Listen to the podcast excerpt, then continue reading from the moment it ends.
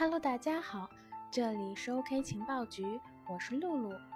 熊市听 OK 情报局就够了，无论你是币圈小白还是资深人士，都会找到你想了解的币圈那点事儿。最近啊，发生的热点事件真不少，露露今天将会给大家带来非常丰厚的内容。第一部分是我们的热点合集，第二部分则是一个非常专业的科普。最近啊，EOS 炙手可热，对它的创始人你又了解多少呢？露露今天将会告诉你关于它的故事。我们先来看一下这两天大家最关注的稳定币的事情。稳定币一出马，整个币圈江湖都震荡了起来。先是从前唯一的稳定币 USDT 暴跌，大量资金转入到了其他加密货币里，这样一相对。光是比特币对 USDT 涨幅，在一天之内最高涨到了百分之二十，也是令人瞠目结舌。甚至有朋友说，牛市这就要来了吧？我们 OKEX 也紧跟着上线了 TUSD、USDC、GUSD、PAX 四种稳定币。那具体稳定币究竟是什么？它的介绍我们在之前的音频里就已经出现过了。大家可以去听一下，它上线之后又会对市场造成什么样的具体影响呢？我们 OK 情报局会继续跟进，并随时给大家带来最新的情报。接下来讲一个很乌龙的事情哈，在十月十一日，情报局的朋友圈被这样一条快讯刷屏。据内部人士透露，波场将与百度云达成合作，成为百度云解决方案合作伙伴。据悉，此次合作，波场将会基于百度云构建区块链行业技术与产品的解决方案，为百度云上的用户提供产品服务，丰富百度云内的行业体系。但双方均无官方表态。我们都知道，波场一直有一丢丢碰瓷的习惯，因为其创始人孙宇晨是马云创建湖畔大学的首批学员。作为马云的头号粉丝，是深得马云的创业精髓，那就是蹭热度。所以波场有事没事就蹭一波阿里呀、腾讯呀这类大公司热度。而这次蹭到百度身上，OK 情报局也以为这是又一个以拉盘为目的而放出的一枚烟雾弹。然后第二天，于十月十二日中午十二点二十六分，百度云的相关工作人员发表声明。目前，百度云未和波场有任何联系，并且也没有合作计划。此前有关二者的合作计划消息为不实信息。也就是说啊，正主跳出来发话了，两者合作完全是子虚乌有的事。按以往的套路，波场只需要悄悄地装死，大家只有七秒钟记忆，过几天也就糊弄过去了。可有趣的是，波场在百度辟谣一个小时后。竟底气十足地怼了回去，针对百度相关人士的辟谣进行了反辟谣，甚至放言百度云系统将于下周正式公布波场的合作伙伴身份。事情发展到如此地步，我和我的小伙伴都懵逼了。你俩到底是要干嘛？你俩搞合作互怼个啥呢？当然，事情未必这么简单。有可能是波场为了确保币价的上涨顺利，完成收割而强装自己底气十足，也可能是合作属实，但消息过于隐秘，致使百度的公关部门并不知情，从而闹出了一场自家人不认自家人的乌龙笑话。而整个事情最终于昨晚终于尘埃落定，由星球日报发文，已经证明消息确实为真。尽管这些事有些曲折。不过，露露认为依然值得庆贺。毕竟，随着大公司入场，整个区块链行业的规模逐渐扩大，最终也逐渐的走向规范与成熟。而剩下的，就让我们交给时间来验证吧。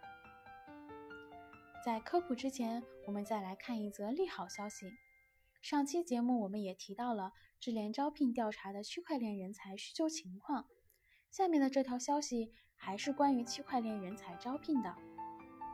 前段时间，中国人民银行分支机构和直属单位发布了一则招聘公告，招聘的对象是法定数字货币的相关人才。本次招聘呢，包括四名计算机、密码学、微电子专业人才，负责法定数字货币相关的软件系统、加密技术和安全模型、交易终端芯片技术研发等工作；一名经济法专业人才，负责数字货币相关法律研究及数字货币研究所的法律事务；一名金融专业人才，负责法定数字货币的经济机理分析、机制设计。风险管理、政策研究等工作。感兴趣的小伙伴可以去官网查看具体情况，说不定能找到成就你的辉煌事业。接下来是我们的人物科普时间，今天要介绍的人物是 Daniel Larimer，人称 BM，行业地位仅次于中本聪和 V 神的人物。他是一个崇尚自由市场解决方案的天才程序员。在十年的区块链发展历程中，大神 BM 已经为我们创造了三个成功的区块链项目：比特谷、Steemit 以及 EOS。岁月轮回，时光倒流。二零零九年，世界上这一年的丹被自己的离婚官司搞得焦头烂额，他已经在法庭上数次与自己的妻子针锋相对，以至于他在日记中写道。我们两个更像是仇人。现在他可以不眨眼的开枪打死我。除了妻子的无情，更令他痛苦的是，法官对于他的合理诉讼无动于衷。孩子的监护权被判给了妻子。更要命的是，离婚后需要支付高额抚养费和诉讼费，没有什么积蓄的他面临破产。在后来的采访中，丹这样说到当时的情景：“我发现我就是个奴隶。”作为一名软件工程师，不管以后是创业还是改行，法院都强迫我去赚钱。我的妻子将每个月从我税后工资中分到一半，被迫无奈，我只能与父母一起生活，因为剩下的钱不能支撑我的独立生活。由于长达两年的法庭诉讼何其高昂，当时的我穷困潦倒，接近破产。而他把这一切归结于基督教的伪善。虽然口头接受淫律，但是却又在不断的践踏淫律。但为此开始疏远教会，并开始怀疑整个社会和政府。与此同时，丹发现自己的财产根本无法得到中心化的机构合理的保护。在这一过程中，丹意识到货币才是政府权力的根源。政府拥有铸币权，又可以剥夺任何人的财产。想要打破这种局面，就需要找到一种政府无能为力的货币。于是，就在2009年，他遇到了比特币。用丹的话来说，比特币并不是我从新闻里看到的，是我在寻找答案的过程中顺手发现了它。那时的比特币刚刚出现，丹很快参与到了比特币的开发推广中。不过，丹很快发现比特币网络存在的缺陷。于是，在二零一零年七月，他与比特币创始人中本聪进进行了一场公开。丹很快参与到了比特币的开发推广中，不过丹很快发现比特币网络存在的缺陷。于是，在二零一零年七月，他与比特币创始人中本聪进行了一场公开争论。丹向中本聪提出，与银行相比，比特币的交易确认时间太长了。它应该像刷信用卡那样速度，这可以通过改变共识机制来实现。丹还表示，我们需要比特银行来允许成员银行与点银行之间的即时传输。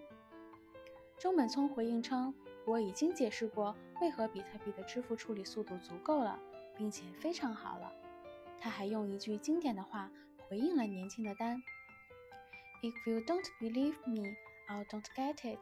I don't have time to try to convince you。这句话后来成为币圈的名言，被翻译成中文就是“爱玩玩不玩滚”。这与中本聪分道扬镳后，丹决定自己开发新的项目。二零一三年，当时很多比特币交易所被美国政府叫停，银行账户也被没收。此时的丹看到了创业机会。但开挂的人生便由此开始了。他想做的是一个去中心化的交易所，这个交易所将不受政府的监管。空有想法还不行，还需要资金和人手。为此，，B.M 在比特币论坛上发表了自己的想法，并且了，并且拉拢了像查尔斯·霍金森这样的人，还凑了五十万美元创立了公司来实现自己的想法。二零一四年，这个去中心化的交易所正式上线，被命名为比特股。BTS 实现了 g r a p i n g 技术方案，拥有令人啧舌的秒级交易速度，并且还创造性的提出了 BitUSD，也就是锚定美元发行的稳定币。单一战成名，一跃成为行业大佬大神 BM。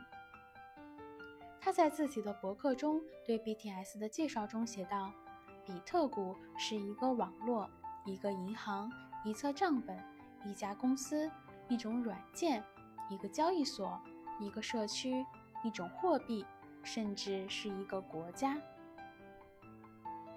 毫无疑问，作为 B.M 的成名作，比特股具有重要的意义。这是一种支持包括数字货币、法币以及贵金属等开源分布式交易系统。该系统提供了一个去中心化交易所的解决方案，让每个人都成为交易所，成功避开了政府的监管。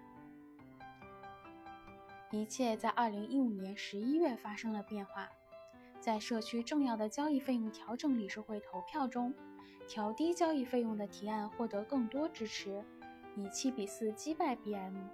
这是比特股分布式自治生态的发展过程中一次重要的里程碑，意味着社区开始彻底掌握系统的治理权。